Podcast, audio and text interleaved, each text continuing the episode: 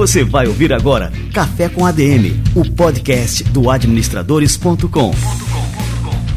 Apresentando Leandro Vieira.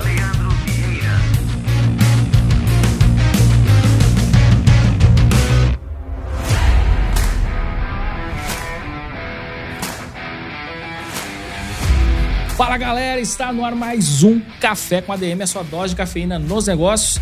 Estamos começando um episódio especial aqui com uma grande fera, JP7, João Paulo 7, é uma lenda no mercado nerd brasileiro.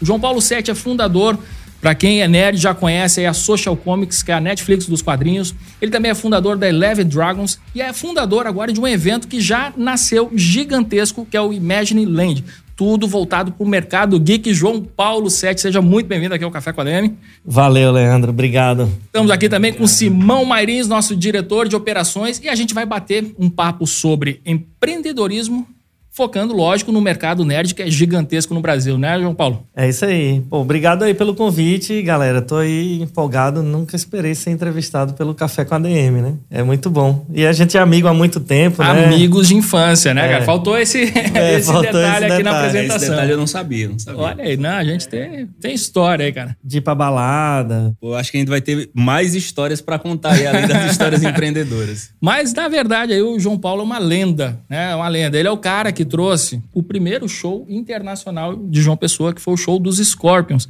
Como é que foi? Vamos começar por essa história, que é, ela é emblemática e já vai dar o tom aqui pro nosso bate-papo. Eu confesso que eu não sei se foi o primeiro, porque teve um show do W. Ah, a gente foi pra esse show. W, cara, olha. A gente foi pra esse show, é. Foi no Forrock, se eu não me engano. Mas era um playback, né? Mas era o cara, né? O, o cara tava lá, não lembro o nome dele, mas o show do Scorpions foi uma doideira, assim, que a gente fez em 2010, né?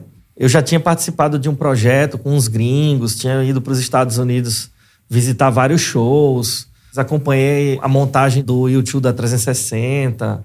E aí surgiu essa oportunidade. Na época eu fiz a proposta para Elton, né? Que é da Qualitec, Fuba, que também, enfim, era parceiro nosso. E aí a gente topou entrar nessa brincadeira. Foi muito louco, porque eu achava que estava preparado para um negócio, mas eu não estava. E foi quando eu aprendi a ter que dar um jeito para as coisas acontecerem. É mais ou menos isso. Esse foi o primeiro evento que tu chegou a organizar, assim, de grande porte ou ah, assim, já tinha experiência? É, depende do que você considera grande, né? Tipo, não sei se você vai lembrar, mas o primeiro evento, na real, que eu organizei, não sei se você lembra, com o George, lá da Globalnet a gente fez um encontro do IRC, lá ah, no Casablanca. Os primórdios da internet. Dos primórdios olha. da internet. Eu tinha, sei lá, 15 anos de idade, eu acho. É, mas aí não conta, eu organizava não, a escola. Conta, cara, tudo é escola, né? É verdade, é verdade. Organizei gincana no colégio, estudava no IPEP, fazia lá gincanas e tal. É, eu fiz o RPG e Cultura, que foi um evento de RPG, que aconteceu aqui em João Pessoa também. A gente conseguiu o apoio do Ministério da Cultura. E foi bem legal, a gente fez três edições. Depois eu entrei junto ali com uns eventos de anime, né? Que na época era o Super Hero Con e hoje é o Super Con, que ainda continua aí. Eu fiz alguns shows com bandas e tal. Tive uma casa de show lá no centro histórico, chamava Galpão 14.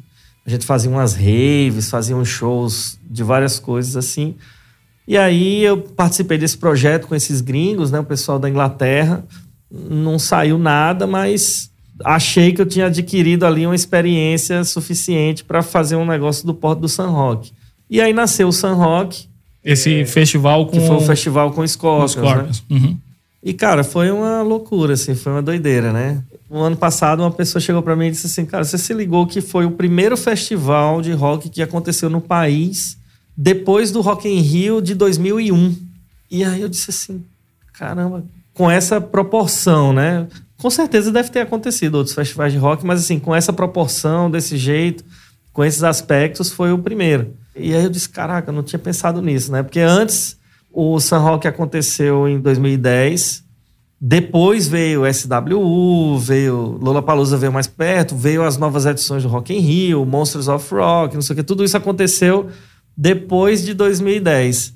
Então, isso é muito louco de pensar, né? Não que eu tenha influenciado alguém a fazer isso, Mas só em ter isso meio que como um marco ali é muito legal. E aí, JP, aí começou a ficar conhecido no meio e o pessoal do Omelete, né, te fez um convite, né?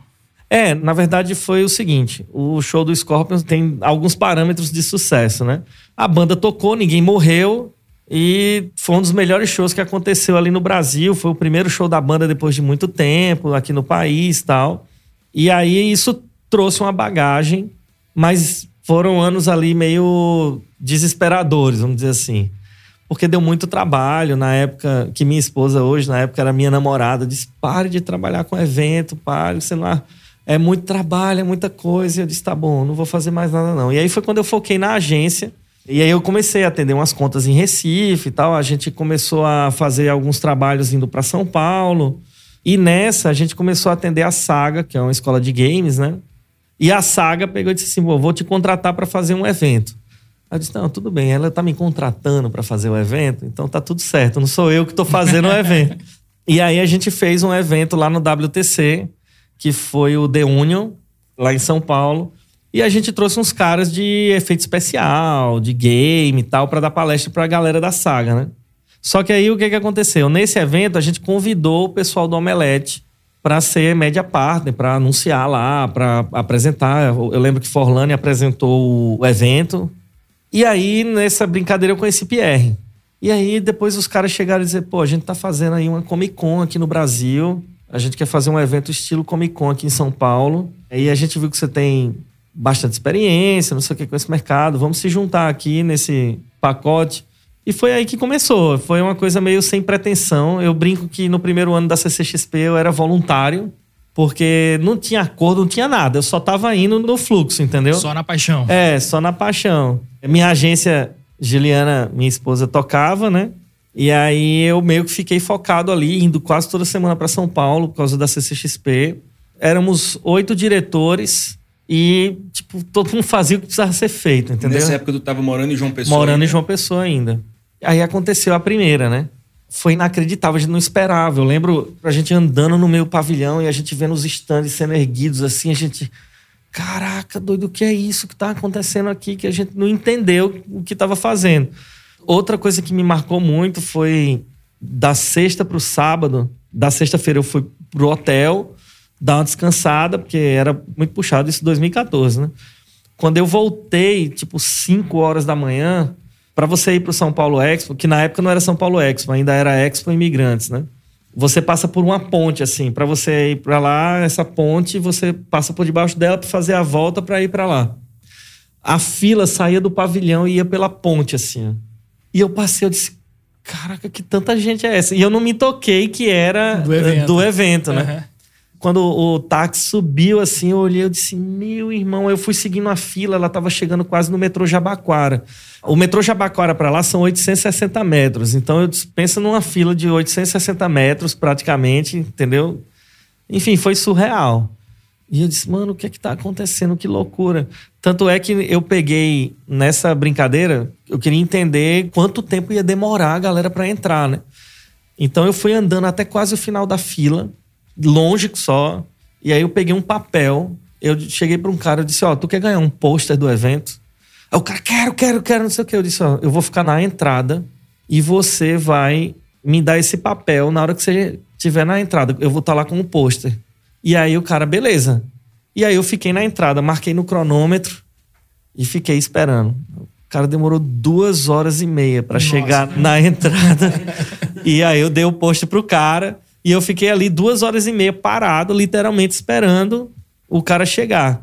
E eu disse, mano, que coisa, a gente tem que dar um jeito nisso, né? Então, assim, a partir daí a gente começou a ver todos os gargalos, começou a entender as coisas, o que é que dava certo, o que é que não dava. E aí o evento foi tomando uma outra proporção, né? 2015 o evento cresceu já demais e foi um ano também desafiador, porque o São Paulo Expo estava todo em reforma. Ele estava virando São Paulo Expo, né, naquele momento. E aí choveu muito, o auditório pegou fogo, teve um monte de coisa que aconteceu que a gente conseguiu que não chegasse no público, mas aconteceu no backstage ali muita coisa. E aí no terceiro ano, em 2016, a gente conseguiu se tornar a maior Comic Con do mundo, né? Nossa, cara. Em três anos, Saiu de 97 mil pessoas no primeiro ano. Maior que a original lá de San Diego, né? É, maior do que a de San Diego. O que acontece é o seguinte: isso a gente está falando em público, né? A de San Diego ainda é, talvez junto com a CCXP, elas são as duas mais importantes, vamos dizer assim, pela quantidade de talent que vai para o evento. E aí eu jogo o peso maior para a CCXP porque San Diego tá duas horas de Los Angeles, né? Os caras vão de carro, entendeu? O estúdio bota uma van, diz assim, ô oh, fulano, entra na van aí, vai lá pro painel e volta para casa. Aqui os caras têm que vir de avião, não sei quantas horas de avião, não sei o quê, primeira classe, hotel, helicóptero pro evento, carro blindado. É um, uma operação, é uma operação maior, né? violenta, né? E aí a gente consegue ter uma quantidade de talentos tão relevante em São Paulo quanto uma de San Diego. Então, por esse peso aí, por isso que eu digo que a CCXP se tornou, além de ser o maior evento cultura pop do mundo, a mais importante ou a tão importante quanto San Diego, né? Então, é basicamente isso. E aí, no meio dessa confusão toda, a gente começou a viajar para vários lugares no Brasil, pensando em onde fazer uma Comic Con, né? Uma outra edição da Comic Con. Eu lembro que em 2016 a gente recebeu a visita da prefeita de Colônia, da Alemanha, que é onde acontece a Gamescom, né? E foi ali que começou também as conversas para a CCXP acontecer na Alemanha. Enfim, mas aí a gente começou nessa viajar para entender onde é que a gente poderia fazer uma outra edição. E eu puxei para o Nordeste, né? Claro, né? A gente foi em, sei lá, Porto Alegre, Belo Horizonte, sei lá, a gente foi em vários lugares. E aí o que que aconteceu? fizemos a CCXP Tour em Recife em 2017. E aí foi, assim, o primeiro evento dessa característica, né, no Nordeste, com produtos oficiais, licenciados, presença dos estúdios, artistas internacionais e tudo mais. E aí mexeu muito ali, a gente achou que ia, sei lá, fazer uma edição todo ano tal, mas acabou que não aconteceu. A gente só teve aquela primeira edição ali em Recife, e depois não aconteceu mais. E aí veio o Game XP dentro do Rock in Rio e eu saí da CCXP. Minha última foi a de 2017. Saí não por nada, assim. Eu sou amigo de todos, tenho um carinho imenso por todos eles. Foi só uma sensação de trabalho cumprido, entendeu? Foi mais ou menos isso.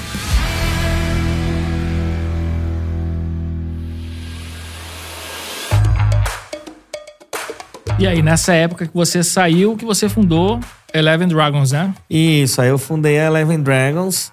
Eu já tinha o Social, né? O Social Comics. O Social Comics nasceu é, não aqui. falando disso, né? Uhum. É, o Social Comics nasceu aqui, né? Em João Pessoa. Depois do show do Scorpions. Aí eu disse, não, cara, eu vou fazer uma coisa que eu curto, né? E aí, Netflix estava bombando. E aí surgiu a ideia ali do Social. De trabalhar com quadrinho digital tal. E a gente lançou o Social Comics em agosto de 2015. E aí, desde então, a gente está tocando aí a plataforma, né? Ô, João, tem um dado aí nessa história que você contou, que eu acho que é muito um movimento de contrafluxo, né? Tem a CCXP de San Diego, que você explicou, ela tá num lugar muito conveniente ali e era natural que ela acontecesse. E aí tem essa vinda para realizar um evento em São Paulo, que está bem distante, e agora, um novo movimento saindo de um grande centro como São Paulo, vindo para João Pessoa realizar a Imagine Land. Inclusive, não costuma ser lembrada como a primeira opção no Nordeste, quando a gente pensa. Pensa em Recife, pensa em Fortaleza, pensa em Salvador. Mas é interessante ver esse movimento de contrafluxo. Eu queria que você explicasse um pouco sobre isso. A decisão de, pô, vou fazer um evento desse porte em João Pessoa. Como é que surgiu essa ideia e essa decisão? Vou explicar mais ou menos o que é que aconteceu, né? Ano passado teve Rock em Rio e eu tava quieto na minha. Eu tinha começado a me envolver com um evento ou outro, mas não fui para frente com nenhum. Eu depois que eu saí da CCXP, vários eventos de São Paulo me procuraram. Mas eu não me envolvi com ninguém. Eu fiquei tocando ali porque eu tenho um sonho de ser diretor de cinema, sempre sonhei fazer isso e um dia, quem sabe, esse dia chega. Cara, já fez tanta coisa ter sido o cara que tinha o Galpão 14 ali no centro e realizou a CCXP, pô, Falta pouco para ser diretor de cinema. é, eu tenho um curto, tá? É bem ruim ele, mas. Eu gostei, cara, eu gostei. Você gostou? Pô, dá Pô, pra ver que comigo aí, o talento vi, é enorme ali, cara. Que bom que você gostou. Ele é ruinzinho, mas enfim, é legal. Cara, e assim, teve o Rock in Rio ano passado, eu tava quieto na minha, a gente trabalhando lá no estúdio e com o Social Comics. E aí eu tenho um amigo que eu conheci ele quando ele estava na Claro e agora ele é diretor da GTS da Universal Music. E aí ele um dia, no meio dessa história do Rock in Rio, ele me chamou para almoçar. E aí o que é que tinha acontecido, né? A TV Cabo Branco aqui, pegando o gancho de Rock in Rio, que foi exatamente na mesma época que aconteceu o Scorpions em 2010, né? Foi em setembro, início de setembro. Ela fez uma matéria de TBT do San Rock.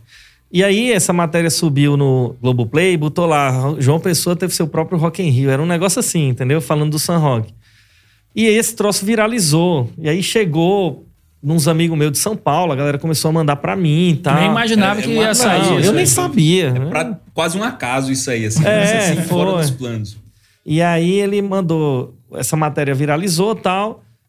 E aí o Ulisses pegou e disse, pô, vamos almoçar. E quando chegou lá, a primeira coisa que ele fez foi me mostrar a matéria e tal. Eu disse, poxa, tá até você, que legal tal.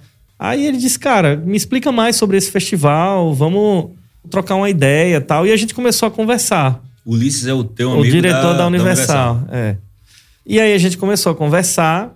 E aí as ideias foram fluindo, né? Foram evoluindo. A gente veio aqui em João Pessoa eu trouxe Spoladori junto, né? Que ele faz a operação da CCXP, parte de, grosseira, né? De operação até hoje.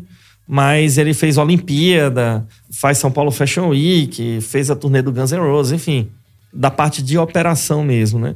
Eu chamei Spola para estar junto nisso, a gente veio aqui e aí a gente começou a conhecer o secretário, conhecer o governador, que foi muito aberto. Poxa, vamos fazer alguma coisa. O governador tal. é roqueiro. Eu acho que ele tá ele é, interessado é, ele é. depois de um festival de rock. Olha né? aí, é isso aí. E aí, nesse tempo, surgiu essa possibilidade, né, da gente fazer algum festival, alguma coisa por aqui mesmo. Mas aí surgiu a demanda de dizer assim, pô, não dá pra gente fazer um festival. Afinal de contas, eu tô fora daqui quase 10 anos, né? Então eu não conheço mais quase nada. Eu vinha pro Natal passar com minha mãe, era isso que eu fazia.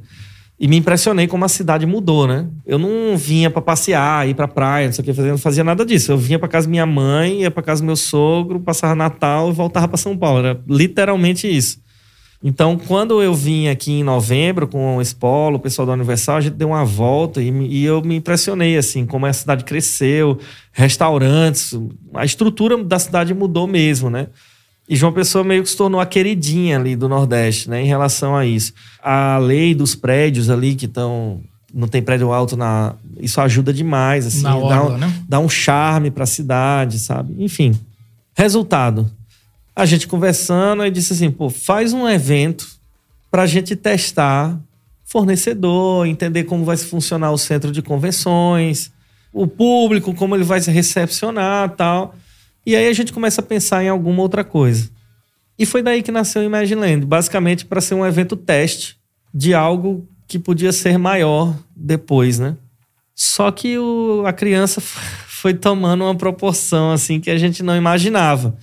O teste é para cardíaco, né? Não é mais teste para ver se funciona. e aí eu disse assim, poxa, eu conheço fulano, não custa perguntar, né? Eu comecei a fazer os contatos, porque a CCXP me deu muito isso, né? esse relacionamento com o mercado de entretenimento inteiro, dos estúdios, o mercado de licenciamento e tudo mais. Abriu muitas portas, que era uma coisa que quando eu fazia evento aqui era muito difícil, né? Você não conseguia chegar nas pessoas. E agora é outra. Quando você tem esse network, muda demais. Vai ser uma lição importante aqui para o nosso público, né? A importância dos relacionamentos. Ah, sim, né? totalmente. Não, é, teve um pessoal que tinha muito dinheiro e queriam fazer um evento lá em São Paulo, tipo a CCXP. E esse pessoal veio atrás de mim. E os caras disseram: Não, eu tenho tantos milhões. Eu disse: Cara, presta atenção. Você pode ter o PIB dos Estados Unidos na sua conta. Se você não conhecer e não tiver relacionamento com as pessoas que vão fazer esse evento, isso não vai acontecer nada, cara. Tipo, não é dinheiro. Uma Disney precisa confiar em você, entendeu? A CCXP aconteceu porque foi uma união de estrelas, né? Foi uma constelação ali que começou a, se formar. E eu nem me incluo nessa, cara. Eu, eu, falo do próprio Omelete, né? Eu falo da Chiaro Escuro e eu falo da Pisitóis. Eu era uma peça de nada ali, entendeu? Que fazia evento e estava ajudando nisso. Mas se não tivesse um site como o Omelete, que já tinha audiência, que já fazia várias premieres da Disney, não sei o que, Warner e tal. Se não tivesse uma Pisitóis, Iron Studios, né, que era um dos principais licenciados para esse mercado para as empresas. E não tivesse o Chiaro Escuro, que é um dos principais agenciadores de quadrinhos e tudo mais desse mercado, não tinha acontecido o que aconteceu, entendeu? Então, assim, foi a união perfeita da coisa. Foi as pessoas certas, no momento certo, numa demanda certa, entendeu? É porque a empresa ela empenha a marca dela numa parada dessa. Né? Exatamente. Então, e, e, acho que isso torna ainda mais gloriosa essa realização do Imagine Land aqui em João Pessoa. Porque tenho certeza de que, para muitos decisores, por exemplo, da Disney lá nos Estados Unidos, eles não faziam ideia de que existia essa cidade. De fato, assim, a gente está vivendo um grande desafio, né? Fazer esse evento aqui.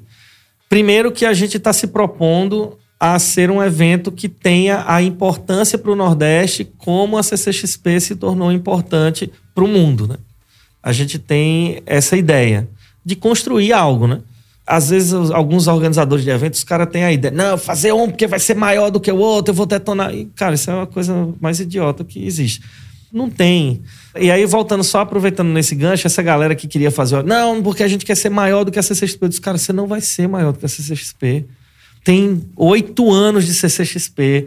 Tudo que erraram até agora, que foi corrigido, foi uma construção para o evento chegar no que ele é hoje, entendeu? Não é que no primeiro ano, porque você tem 30 milhões na conta, que você vai ser maior do que a CCXP. Isso não vai acontecer. Baixa a sua bola. Agora, que tem espaço para ter outro evento com uma relevância como a CCXP no país, tem. Nos Estados Unidos, tem 50 Comic Cons que tem relevância não do tamanho de San Diego ou de Nova York, mas que tem uma grande relevância, que tem talento internacional, que tem painel dos estúdios, que tem lançamento, que tem não sei o quê, entendeu? Então eu acho que o Brasil é grande o suficiente para ter outros eventos com a característica da CCXP. Só que maior do que ela, ninguém vai ser, sabe? Nunca vai ser, entendeu? Então, é esse o objetivo da gente aqui, construir algo realmente de relevância para a região. E aí foi o meu network aí, né, que eu saí falando com um, com outro.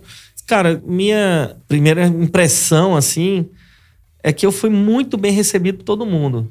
Eu sempre tinha medo, quando eu saí da CCXP, eu tinha medo de. Ih, o cara saiu da CCXP, agora não tem mais nada para me oferecer, entendeu?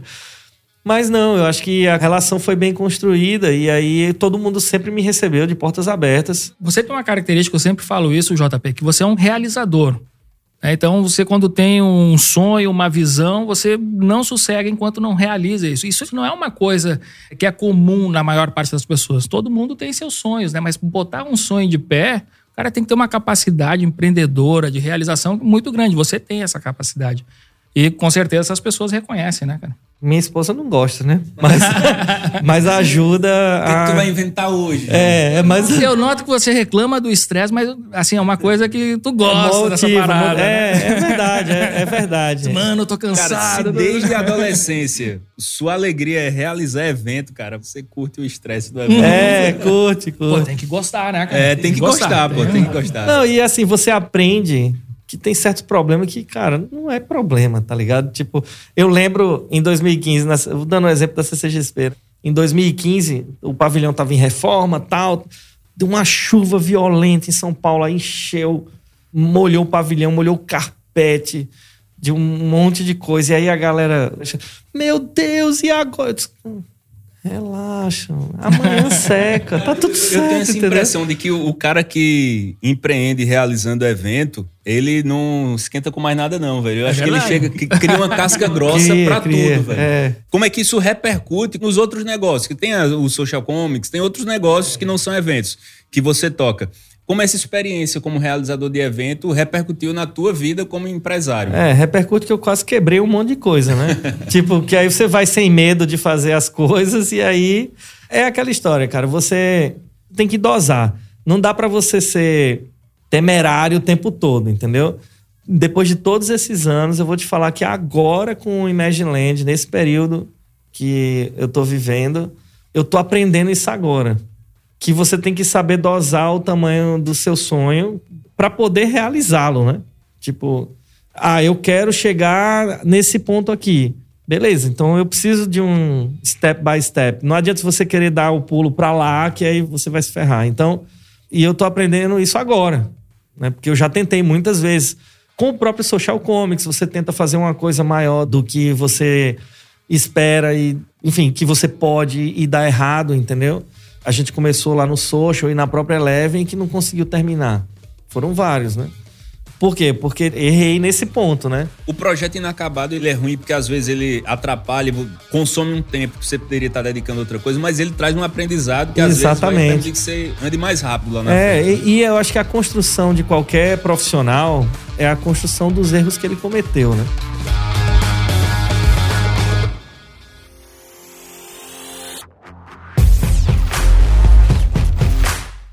Perguntar uma coisa, cara. Tu tem alguma formação específica? Por exemplo, eu tive aqui no Café com a DM com o Mário Trentin, né? Uma das maiores autoridades, a maior autoridade em gestão de projetos do Brasil. E assim, tu demonstra ter uma capacidade de gestão de projetos que é ímpar. Tu tem alguma formação nessa área, JP? Tenho nada. Só prática? É assim, eu, eu assisti uns vídeos no YouTube, entendeu? Tem. Você é um autodidata, né, cara? É, pra, pra fazer algumas coisas. E tem a loucura de realizar evento desde os 15 anos. É, exatamente. Mas deixa eu te falar uma coisa. Quando você vai fazer um negócio desse, você tem que estar consciente das suas falhas também, né? Eu sou desorganizado. Ponto. Se eu não tiver Juliana comigo, que é minha sócia e tal, que é extremamente organizada nesse processo, vai dar ruim, entendeu? Então, assim, para você fazer qualquer coisa, evento, sei lá, você tem que saber onde é que está a sua falha também você precisa ter o seu complemento ali. Seja um, dois, três, enfim. Eu acho que é um pouco disso, né? Tipo, você ter um time certo, ter as pessoas certas que estão do seu lado e vão te ajudar ali a realizar. É mais ou menos isso. Claro, nós temos uma característica aqui também em comum, né? Eu também sou um cara desorganizado, apesar né, de ser administrador e tal. E o Simão é um cara extremamente organizado. Então existe essa Tu tem essa complementaridade. lenda de que tu é desorganizado, é porque tu tem tua própria organização. É verdade. Tem também, tem um sistema, existe um sistema. É, né? tem- é, é, é isso, assim. Às vezes a gente acha que ter uma operação que ela é organizada é porque ela se encaixa dentro do que disseram que era pra ser assim. Eu tenho um lema, né? Deixa o caos reinar e depois reine no caos. Olha aí, muito bom. Eu acho que aí é uma das coisas que muita gente confunde, né? Uma coisa é organização, outra coisa é processo, né? Se você tem processo para algumas coisas, mesmo que esse processo seja não esteja lá no Trello ou no, sei lá, numa alguma coisa dizendo o que é, saiu daqui, foi para cá. Se você tem esse processo, eu acho que ajuda bastante na execução de qualquer coisa. Num evento, a primeira coisa que eu faço nele é criar todos os processos. E os processos operacionais mesmo. Então, por exemplo, vai ter credencial? Vai. Como vai ser feito isso? E aí você vai de trás para frente, né? Eu usei muito Gantt. Na CCXP eu organizava ela toda com Gantt. É horrível de fazer. Mas, enfim, o que importa é você saber mesclar o que funcione para você e que te deixe ali confortável para fazer, seja Agile, Scrum, não sei o quê, Kanban, Gantt, não importa, entendeu? Olha, ele tá por dentro das É, coisas. eu, tá eu- eu ia falar isso, cara, assim, mas é isso que é importante. E é assim, é o que a gente fala muito aqui, por exemplo, com administradores premium, com tudo, é a forma como a gente posiciona a nossa visão sobre a educação. Você está no mercado, você está empreendendo, você está realizando, você não tem tempo de parar para voltar e fazer uma faculdade ou uma pós-graduação. Isso, Mas você está é. estudando o tempo todo. É verdade. Eu tô assistindo uns vídeos no YouTube. né? No, Assiste no no Administradores Premium. Olha aí, falando É, olha aí. É, Mas- ganhou uma assinatura. Você vai Pronto, passar agora- para o próximo Muito bem. agora. Tá, e agora É conta detalhes do evento. O que, que a gente já pode contar sobre o evento, quando é que vai ser realizado? Conta tudo pra turma aí. É, o evento ele vai acontecer nos dias 28, 29 e 30 de julho, né? Aqui no Centro de Convenções. A gente vai ocupar o Centro de Convenções inteiro. Enfim, a gente está tentando construir algo relevante como a CCXP. É um evento para o Nordeste, né? É um evento que ele está se expandindo e isso é importante falar, porque começou na minha zona de conforto, né? Vamos dizer assim, que é cultura pop e tal. Mas ele começou a tomar uma outra proporção. Então, a própria Universal Music, por exemplo, que me demandou fazer um evento teste, eles estão no evento, eles estão trazendo shows de artistas, né? Artistas da Universal. A gente está montando uma área de inovação dentro do evento. Vai ter palestras com os caras de inovação e tecnologia. Então, o evento está começando a expandir, né? A gente hoje já tem confirmado aí algumas atrações internacionais. A gente tem o David Ramsey, que é o ator do Arrow lá, do Arrowverse. A gente tem a Julie, que é uma atriz de Star Trek. e de Babylon 5. Esse para quem são os old school aí, que gosta de ficção científica. Nerd é, raiz, hein? É o Nerd Raiz. A gente acabou de anunciar o Seu Barriga, né, do Chaves, que tá uma loucura. Enfim, é um amorzinho de pessoa. Ele teve na primeira CCXP, né, eu conheci ele lá. E também, acho que a nossa maior lenda do Brasil, que é Maurício de Souza, ele também vem pro evento. Além desses, a gente tem mais coisa para anunciar, que esse eu não posso falar ainda, por causa de contrato, não sei o quê, enfim. Mas a gente já tem ali um escalão também incrível, né? De influenciadores e dubladores e artistas, né? Desde Ivan Reis, que é um quadrinista da DC Comics, até Peter Jordan. Peter já teve aqui no Café com a DM também, cara. Ah, ele já É. teve aqui? Ah, muito legal. Genial. Ele é um grande amigo. E ele vai vir pro evento, ele eu acho que ele é o maior canal do Universo Geek do Brasil, né?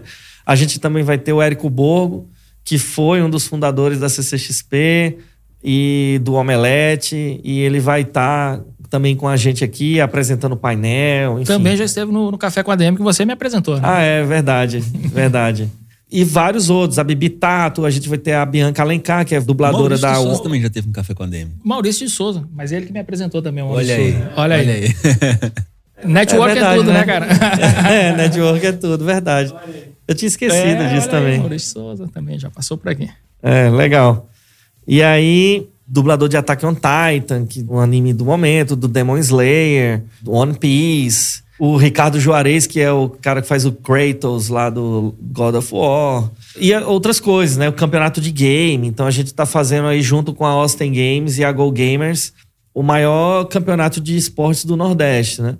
Então tem a expectativa de mais de 80 times inscritos de quase todos os estados e a premiação é 20 mil reais para o primeiro lugar lá do CS e do League of Legends. Será que dá tempo de aprender? Eu gostei da... A gente também vamos ter o campeonato de cosplay, o Cosplay Contest, que a gente está dando também 10 mil reais. É, são três categorias. Esse eu posso participar. Esse eu gosto. É. Se eu tenho experiência. O legal é que teve a votação popular para escolher os finalistas e foram mais de 100 mil votos Nossa, cara. para os 20 finalistas da votação. Ô, ô, JP, eu noto assim, aqui, tu falando, sempre ressalta a questão, um evento pro Nordeste, um evento no Nordeste. Só que o que dá para perceber é que o evento já extrapolou totalmente né, esses limites geográficos do Nordeste. É, eu acho que assim, uma coisa é o objetivo, outra coisa é o que está acontecendo, né? De fato, ele já extrapolou, né? Você vê bastante influenciadores, mídia nacional anunciando. Ontem o seu barriga saiu no G1. Vi que a Azul é, A Azul é parceira é, também, é, né? a Azul é nossa E acho que tem patrocinadora. uma coisa que João Pessoa se tornou um destino turístico muito popular no Brasil. Uhum. É uma cidade que nos últimos 10 anos cresceu muito e eu acho que tende a crescer muito mais e se tornar polo desse tipo de atividade. Então, acho que isso tem um, um ponto. Não tem coisa melhor, assim, ah, você quer participar de um evento. Aí tem o plus de ser em João Pessoa. Exato, né? exato. Então, Não à toa a gente veio pra cá e ficou. É, exatamente. A gente podia ter feito o Imagine Land em qualquer outra capital, mas por que aqui, né? Primeiro, pela conexão que aí rolou ali junto com a Universal, tal, de repente fazer alguma coisa por aqui, pelo histórico do San Roque, né? Mas não só por isso. Pensa que João Pessoa é o centro do Nordeste, né? Você tá uma hora e pouquinho de Recife, uma hora e pouquinho de Natal, uma hora e pouquinho de Campina Grande, quatro horas de Maceió, seis horas de Fortaleza. É muito é um lugar que perto, não tem né? trânsito. Assim, não tem tanto trânsito quanto Isso. cidade. é só na hora de levar os filhos pro colégio. Depois, não, depois não É, tem mais. depois tá tranquilo. A cidade se tornou essa queridinha. A Azul falou pra gente que a cidade cresceu em voos mais de 300%, sei lá, não lembro exatamente o número, mas um negócio assim. O aeroporto tá numa super reforma, né? Tá ampliando três, quatro vezes aí a capacidade dele. Pensa que eu brinco lá em São Paulo para explicar João Pessoa Recife, eu digo o seguinte, cara, você chega em Guarulhos e vai para Santo Amaro, pronto, é João Pessoa Recife, entendeu? É mais ou menos isso essa distância aí, o tempo que você leva. Se brincar, você para pegar a Dutra parada, você leva o dobro do tempo para chegar, sair de Guarulhos e ir para Santa Amaro do que sair de uma pessoa e chegar em Recife. Então, assim, tudo isso está começando a fazer com que as pessoas enxerguem, né? Os estúdios enxerguem, as empresas de São Paulo e tudo mais enxerguem aqui como uma oportunidade. Porque para uma coisa maior, pensa que o seguinte, vou falar um dado curioso aqui. dentre os festivais de entretenimento, eu envolvo quase tudo, né? Envolvo desde cultura pop a música, enfim. Pensa que, tirando o Rock in Rio, que acontece no Rio de Janeiro, agora o Town e todos os outros que acontecem em São Paulo, e eu acho que o Lula Palusa em Chicago, para para pensar que todos os grandes festivais, pelo menos que a gente conhece, acontecem em cidades pequenas. Posso citar várias aqui. SXSW, por exemplo, em Austin, que é uma cidade do tamanho de uma pessoa. A San Diego Comic Con, que é uma cidade do tamanho de uma pessoa. Glastonbury, na Inglaterra, é uma cidade do tamanho menor do que Campina Grande, eu acho, até. Então você tem vários Burning Man no meio do nada, né? O Tomorrowland é no interior da Bélgica. Então, se você pegar esses grandes festivais de entretenimento, eles acontecem em cidades e isso tem uma característica, né? É que a cidade abraça o evento. Quando você tem uma CCXP em São Paulo, por exemplo, ou a Comic Con Nova York, cara, Nova York tá se lixando está acontecendo a Comic Con. É mais um evento com um monte de doido fantasiado. A Times Square continua lá, a trânsito continua lá, o mundo continua rodando e é isso. Quando você vai para San Diego, a cidade para. Austin para no SXSW, né? Você vê o São João de Campina Grande, que é um maior São João do mundo, aquela coisa toda. A cidade para um mês para viver ali o negócio. Então a cidade vira o São João. É uma coisa se tá atrelada à outra, né? Então eu acho que trazer um evento como o Imagineland para cá, no futuro, isso pode acontecer com João Pessoa, entendeu? Tipo, o evento se conectar à cidade de uma forma que não vai dar para separar mais, entendeu? É, é mais ou menos isso. Só que a gente está no grande desafio do primeiro ano, né? Primeiro é fazer as pessoas daqui do Nordeste, como um todo, entenderem o que é o evento, porque a régua delas é baixa, né? A maioria dos eventos que tem aqui são eventos que não são licenciados, que não têm produtos oficiais, que normalmente é aquela estrutura básica de evento, tal, não sei o quê. Então, elas acham que o Imagine Land talvez seja algo parecido com isso, mais caro, vamos dizer assim, entendeu? Mais longe, mais caro. E a gente tem que chegar para São Paulo, para os estúdios, para as empresas, para o pessoal que está envolvido com isso e mostrar que, cara, tem uma mega oportunidade. Pensa que se você pegar esse raio aí que eu falei, de Maceió a Fortaleza, né, do Alagoas ao Ceará, a gente está falando de 25 milhões de pessoas. É, uma, é São Paulo, cara. Tipo, você tem um mercado do tamanho de São Paulo, muito próximo aqui, e que para esse mercado é pouquíssimo explorado. Né? Então, João Pessoa se torna estratégica por causa disso. E pensa que para um negócio muito maior como esse, chegar e abraçar a cidade, vai dar, sei lá, um monte de gente vem para cá, pensa que você está abarcado aí por quatro aeroportos. Né? Você tem o próprio aeroporto de João Pessoa, você tem o aeroporto de Recife, o aeroporto de Natal o aeroporto de Campina Grande e pensa que você consegue também utilizar a rede turística de hotéis e tudo dessas quatro cidades ao mesmo tempo. Isso é uma coisa que eu acho que mostra um pouco da evolução desse processo. Eu lembro quando você fez o festival com Scorpions, o que se conversava em que hotel a banda vai ficar aqui. É. E hoje você tem um centro de convenções, tem uma infraestrutura, um aeroporto que está maior, conseguir um patrocínio da Azul. É uma outra realidade que em 10 anos mudou muito, né? É, completamente. É outra realidade. A Azul mesmo, são mais de 10 anos. A Azul mesmo montou um hub em Campina Grande, né? Quer dizer, Campina Grande é um dos hubs da Azul no Brasil. Recife também é um hub da Azul no Brasil. O governador tem ajudado muito a gente, né? A secretária de Turismo, é, Rosália, todos eles estão muito empenhados. O prefeito está empenhado, sabe? Porque todo mundo enxergou o que a gente está tentando construir aqui. Então, é basicamente isso. E aí é sim, voltando para sua pergunta, é um grande desafio e a gente está nessa contramão. Mas, cara, se não tentar, ninguém nunca vai fazer, entendeu?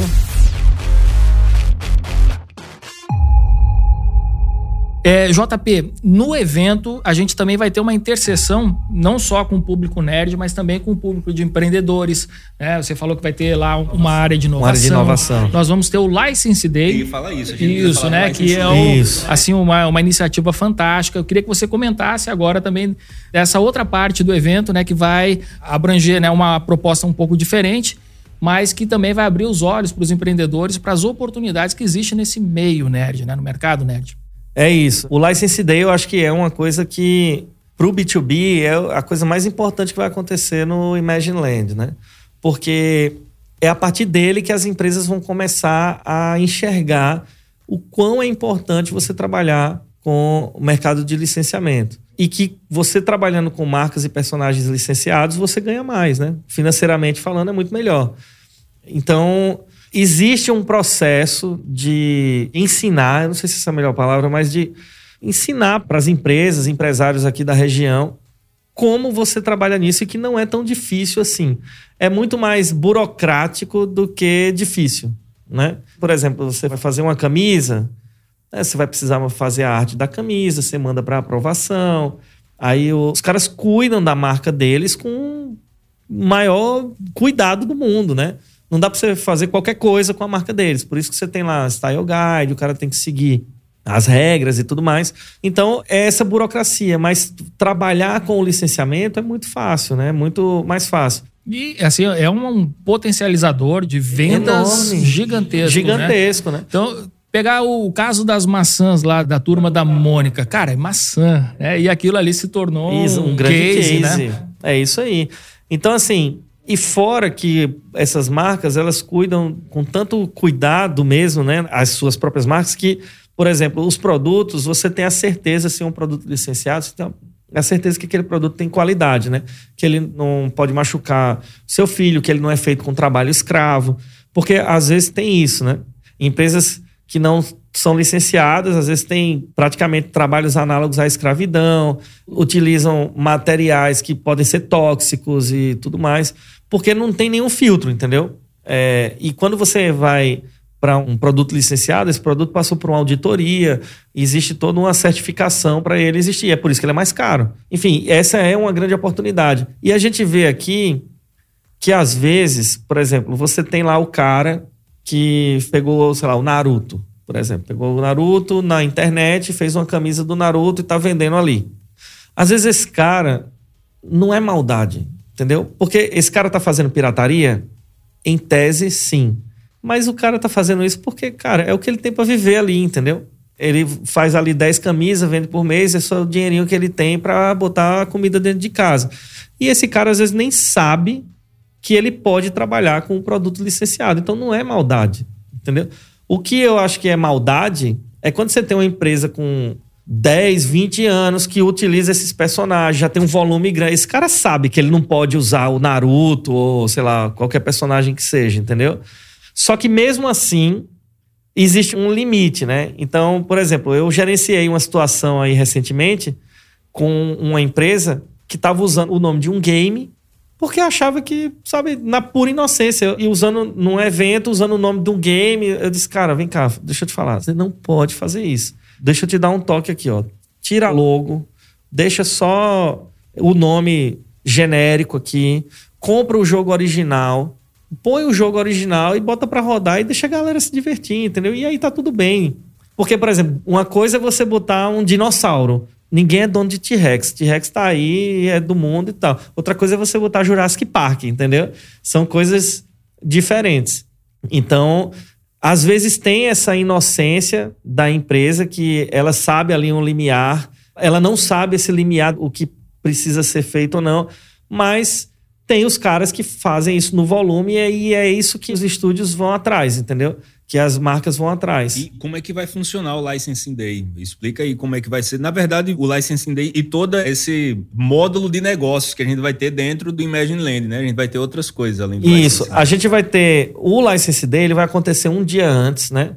A gente tem aí a Marici, que é a presidente da Associação Brasileira de Licenciamento, ela que está capitaneando aí, ela faz a LicenseCon, o maior evento de licenciamento aí da América Latina, todo mundo está lá. Ela vai vir para cá, ela está trazendo algumas marcas, confesso que eu não sei quais são todas, é um monte, que vão mostrar para o mercado de licenciamento daqui que é possível, né? Inclusive cases do próprio Nordeste. Você tem, por exemplo, o Mundo Bita, é um case de Pernambuco, que é sensacional, entendeu? Os caras hoje têm até peça de teatro com o Mundo Bita. Então a gente vai trazer alguns nomes aí importantes do mercado de licenciamento para passar para empresários. A gente tem dois tipos: tem os empresários que são convidados, né, é, diretamente para participar do evento, e tem quem quer se atualizar e entender como funciona esse mercado. Então, por exemplo, se você tem esse cara que tem a lojinha com o produto da camisa que ele faz em casa, esse cara vai para o License Day, ele vai descobrir como é trabalhar com um produto licenciado, que ele pode fazer isso e que ele vai ganhar mais se ele fizer isso. Que ele não precisa fazer a camisa dele pirata, em, né? pirata em casa. Então, assim, a gente vai ter uma sequência de palestras, né, dessas marcas, a parte jurídica, ensinando como você começar a trabalhar com licenciamento, quais são as preocupações. Você vai ter as marcas apresentando os seus cases, né, cases nacionais e cases locais, né, locais que eu digo assim, principalmente da região. Porque às vezes o cara chega, vai num negócio desse, aí ele vê lá, ah, a Coca-Cola fez o case que deu não sei quantos milhões. Isso é completamente fora da realidade do cara, né? Beleza, é a Coca-Cola, entendeu? Tipo, não sou eu que tô ali, sabe? E aí, quando você pega um case local de um cara que saiu daqui do Nordeste, conquistou e fez um negócio legal, as pessoas conseguem se identificar mais. Então, esse é o objetivo do License Day trabalhar esse público aqui no Nordeste, que é esse público de licenciamento, para licenciamento, né? A gente sabe que é uma construção também mas tem que começar, cara. Se não começar. E, de novo, é um oceano azul, né? Completamente inexplorado. Pra, principalmente para licenciamento. Legal. É, pode citar alguns exemplos aqui, JP, por exemplo, de produtos que podem ser licenciados, assim, que você pode licenciar né, algum personagem, alguma marca, enfim, para. Cara, é assim: qualquer coisa pode ser licenciado, desde que faça sentido, né? Porque as marcas tomam cuidado com isso eu vi uma apresentação da Disney uma vez que fala que Star Wars é a maior licença do mundo, né? Ela tem mais de 30 mil tipos de produto. Não é tipo, você tem uma caneca, aquela outra caneca de outro formato. Não, é caneca. Caneca é um, um produto. Microfone é outro produto, entendeu? Então você tem é, de Star Wars 30 mil tipos de produtos diferentes licenciado. É absurdo. É, Dá pra é montar uma casa inteira tipo, só deve ter... Star Wars. É, Então, tá. a gente tá Não, falando imagina, de você- brinquedos. é, Não, pensa que a Eu já vi pia do seu, o seu vaso é a boca do Darth Vader. já onde? Então, é isso aí. Pronto. Não, a... Então, imagina, o Já vi na vaso é- internet, O já banheiro do vi administradores, sei lá, cara. o Darth- O banheiro do administrador. Só é que aí eu acho que, por exemplo, tem coisa que os estúdios não vão deixar, né? Que aí a marca não deixa. Então, por exemplo, fazer alguma coisa que o cara tenha que pisar em cima, entendeu? Mas eu já vi tapete Dependendo do do que for, ele não deixa, sabe? É, eu não sei. é. Mas, na aí será que internet, foi né? licenciado? Entendeu? O vaso sanitário, será que foi licenciado? Provavelmente não. Mas, por exemplo, tem coisa que faz sentido, sei lá, o negocinho que você gira da pia se é a cabeça do Darth Vader. Faz sentido, entendeu? É legal. É uma brincadeira que pode ser legal. Então, eu tô falando é, que qualquer coisa pode ser licenciada, só que tem que fazer sentido, né? É, então, alimento, Alimentos. Isso, qualquer coisa. É, material então, escolar. caneca, de, de, de produtos de consumo mesmo, qualquer coisa pode ser. Então, e aí, qual é o grande trabalho? Às vezes é você achar qual desses personagens se encaixa mais com o seu produto, entendeu? Às vezes faz sentido ter vários, às vezes. E aí vai, é um trabalho, um estudo Além do cada um. Licensing Day, o que é que a gente vai ter mais no Imagine Land voltado para o público de negócio, para os empreendedores? Que eu sei que vai ter mais coisas, né? Vai, a gente vai ter um auditório é, que a gente está chamando Hack the Future, né? A gente está com o Steven, que é um dos nossos sócios lá, que ele é do Instituto de Cinema, ele é sócio da FPS, que é uma plataforma de vídeo, né? É, e de e-learning, que ele chama. Eu não vou saber explicar direito, mas enfim. E ele também é parceiro do Guga Stocco, que é lá da Futuro Capital, e eles estão trabalhando aí para ter, enfim, nesse auditório específico de inovação, a gente ter palestras de todo tipo de inovação, business, é, enfim, focado para esse mercado dentro do Imagineland. Que isso pode se expandir. No primeiro ano vai ser uma coisa dentro do evento, mas quem sabe nos próximos isso pode ser uma, uma coisa maior ali, separada, enfim. né? É, exatamente.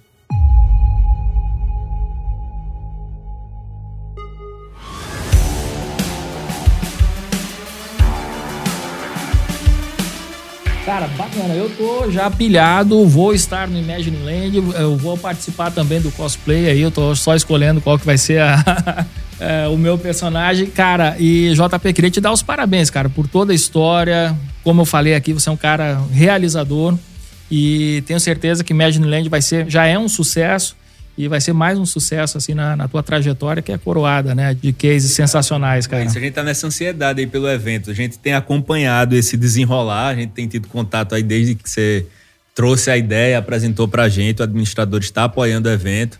Quem nos acompanha já viu notícias, já viu nos nossos canais por aí algumas coisas sobre o Imagine Land. É, e a gente fica muito feliz de estar tá podendo fazer parte disso, de alguma maneira contribuir. É, e vamos embora, que eu acho que vai ser um, um evento épico aí, eu tenho certeza. Ah, obrigado, galera. Eu que agradeço vocês, a galera aí, a audiência e tal. Eu tô muito feliz de estar aqui. É, nunca, como eu falei, nunca pensei ser entrevistado pelo Café com a DM. Já era para ter sido, né? nunca imaginou, mas já era para ter sido, cara. Mas e ô JP, pra galera participar então, pegar mais informações, Instagram, manda aí pra turma aí tudo. É, você tem o, o Instagram do evento, que é ImaginelandBR. Você tem o site, né, www.imagineland.com.br. E aí tem todas as informações lá quem quiser curtir, pode mandar mensagem, mandar e-mail. Enfim, a gente tá. Tem um time lá respondendo tudo que precisa aí. Sensacional! E fechamos aqui mais um Café com ADM, né? Turbinado de cafeína. João Paulo Sete também é um cara que vale a pena vocês acompanharem. Já tô passando aqui tuas redes sociais. Procure João Paulo Sete. É, mas minha rede social é chata, cara. Não, não posto quase vamos nada. movimentar isso aí, cara. Vamos... Eu só posto foto da minha filha lá, então. Mas enfim, vamos movimentar, tá certo. Eu vou postar mais coisas. Na época da CCXP eu postava mais, umas fotos com os artistas e tal. Mas agora eu só posto foto de área. Show de bola. E a área é linda aí, vale a pena aí também acompanhar a área. Obrigado. Muito bem. Galera, este foi o nosso Café com a DM com João Paulo Sete, Mercado Nerd, Geek, Imagine Land chegando. E foi um prazer ter estado aqui com João Paulo Sete, meu grande amigo, e Simão Mairins. Valeu, obrigado pessoal, obrigado João. Até a próxima. Obrigado, galera. Valeu, turma. Até o próximo Café com a DM. A sua dose de cafeína nos negócios. Até lá.